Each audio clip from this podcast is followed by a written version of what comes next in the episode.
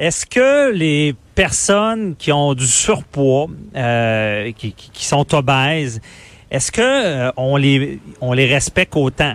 Est-ce que on les discrimine euh, dans notre quotidien? Parce qu'on le sait, l'apparence physique va être des fois un motif de discrimination. La Charte des droits empêche la discrimination, que ce soit pour le sexe, la couleur, euh, la, la religion. Donc, ce qu'on protège, c'est les gens différents, les gens différents dans notre société. On veut qu'ils aient les mêmes droits. Et on s'est posé la question à avocat à la barre est-ce que les personnes qui ont du surpoids ou qui sont obèses ont ce genre de discrimination là au quotidien? Et on reçoit un docteur qui a une réputation internationale pour faire des chirurgies bariatriques. C'est un chirurgien de formation, euh, docteur Simon Biron, qui est avec moi. Bonjour, euh, docteur Biron. Bonjour, bonjour. Euh, est-ce que parce que vous, vous suivez, bon, vous opérez et par la suite, vous suivez les patients, vous voyez souvent une perte de poids considérable. Ces patients-là se confient à vous. Comment vous voyez ça? Est-ce que, est-ce qu'au départ, ces gens-là subissent une forme de discrimination? Euh, le premier sentiment que ces personnes-là ont, ça va être la honte. Parce que tout le monde dit que c'est facile d'être maigre. Puis eux autres, ils n'ont pas réussi à rester maigres. Mais euh, dans mon dans mon livre, euh, c'est sûr que euh, on n'est pas construit de la même façon. Et il y en a que le métabolisme de base est très, très économe. Puis aussitôt qu'ils mangent un petit peu trop, ils commencent à faire des réserves. Alors qu'il y en a d'autres qui ont un métabolisme de base avec des trous dedans. Ils gaspillent les calories, ils peuvent manger n'importe quoi, mais ils restent toujours maigres, maigres, maigres. Ça, c'est, on mhm. appelle ça des pépites à sucre, nous, dans notre, Ah oui, OK. Mais donc, je comprends bien, vraiment, ça, tout ça, tu sais, de dire, ah, il y a du poids, ça veut dire qu'il fait pas de sport puis qu'il mange trop, c'est pas vrai, là. Tout ça tourne autour du métabolisme. Ah, ça, c'est une partie très importante. C'est sûr que quelqu'un qui fait, qui fait rien, euh, ça, ça l'aide pas à être maigre. Mais euh, c'est complexe. C'est complexe. Et euh, il y a beaucoup de génétique là-dedans. C'est des, des, des, choses familiales. Puis, ah, les grands-parents, les parents, les euh, autres mêmes, en fait. Fait qu'il y a du, du métabolisme.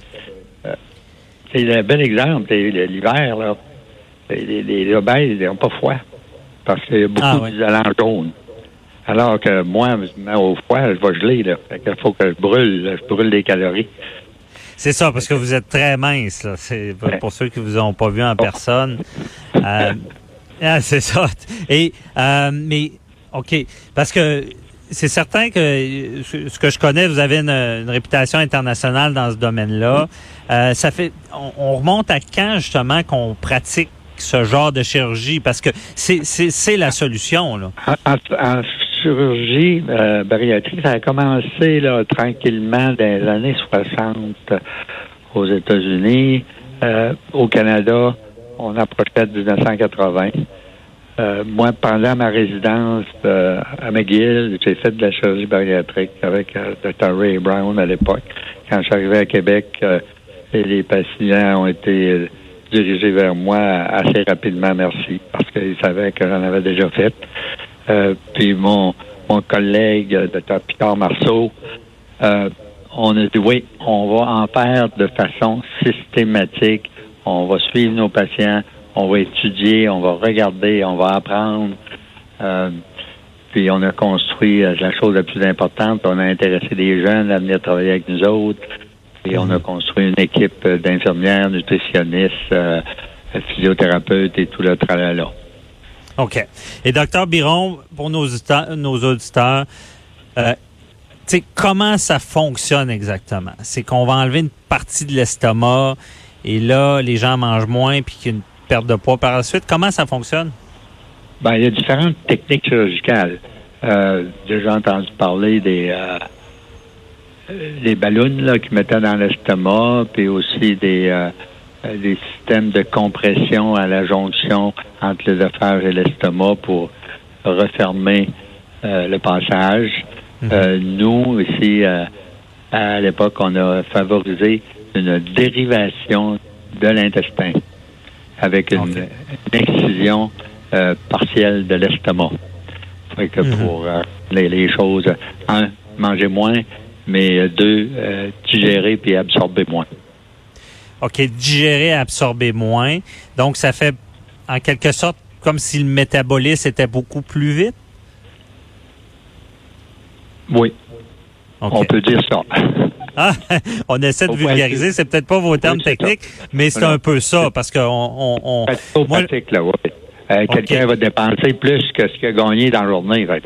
Hein? C'est ça, c'est comme les. Moi, je, donne l'exemple des déficits euh, financiers. Quand on dépense, c'est ça, on dépense plus que ce qu'on fait, ben on va être dans le rouge, on va être en déficit, notre compte de banque va fondre, et c'est un peu le même principe. Euh, si euh, on dépense plus dans une journée que ce qu'on consomme en calories, on va perdre du poids, on va fondre. Oui, monsieur. OK comprends. Et c'est vraiment ça la technique, c'est de, de faire bon euh, que l'estomac est plus petit, il y a moins de nourriture qui rentre et euh, il y a moins d'absorption et la personne, on combine ça avec l'exercice physique? Autant que faire ça peut.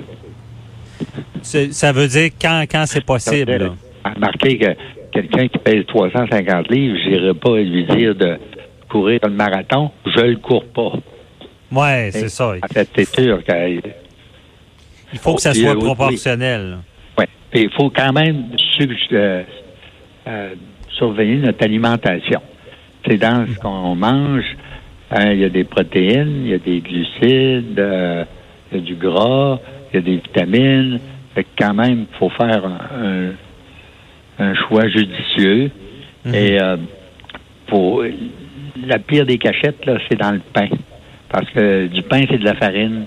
La farine, c'est de l'amidon. Puis euh, l'amidon, c'est un, sucre euh, très, très puissant, mais notre système de détection sur la langue ne le reconnaît pas. Ah, OK. Donc, le pain, c'est ce qu'il y a de pire pour engraisser. PPP, là, hein? Pain, pomme de mhm. terre, pâte. C'est vrai, ça. Bon. oui, Parce que... c'est vrai, vrai, vrai, là.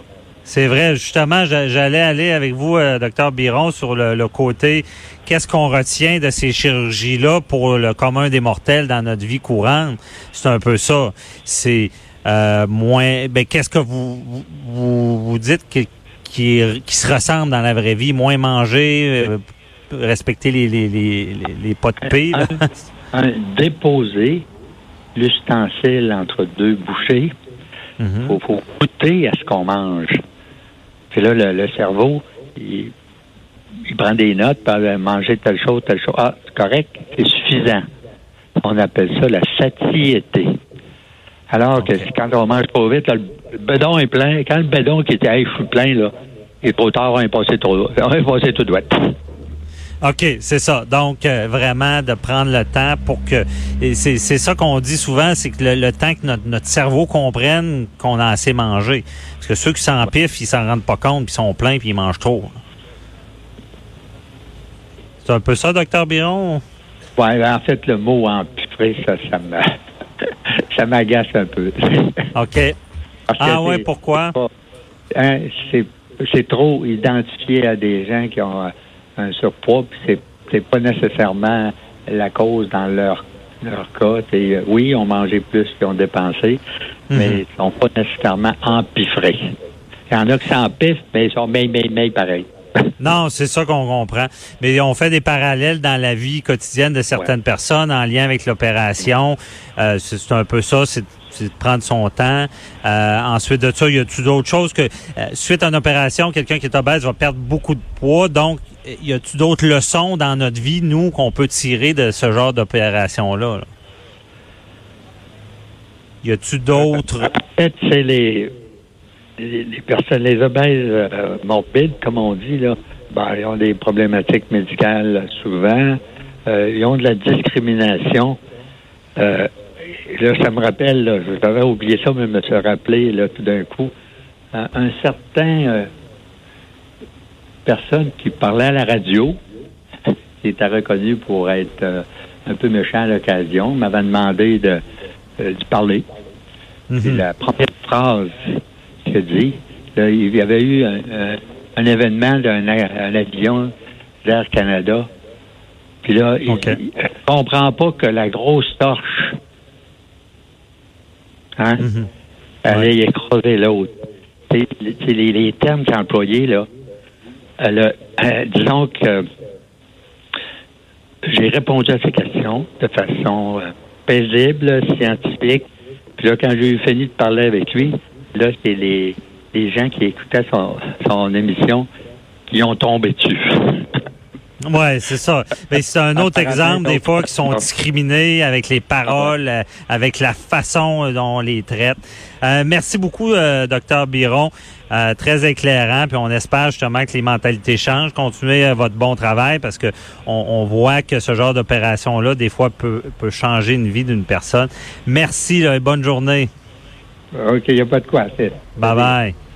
Restez là, on parle avec euh, Maître René Verret. On va revenir sur l'affaire Bissonnette, euh, à savoir le, la non-responsabilité criminelle. Pourquoi ça, on n'a pas traité de ça dans ce procès-là? À tout de suite.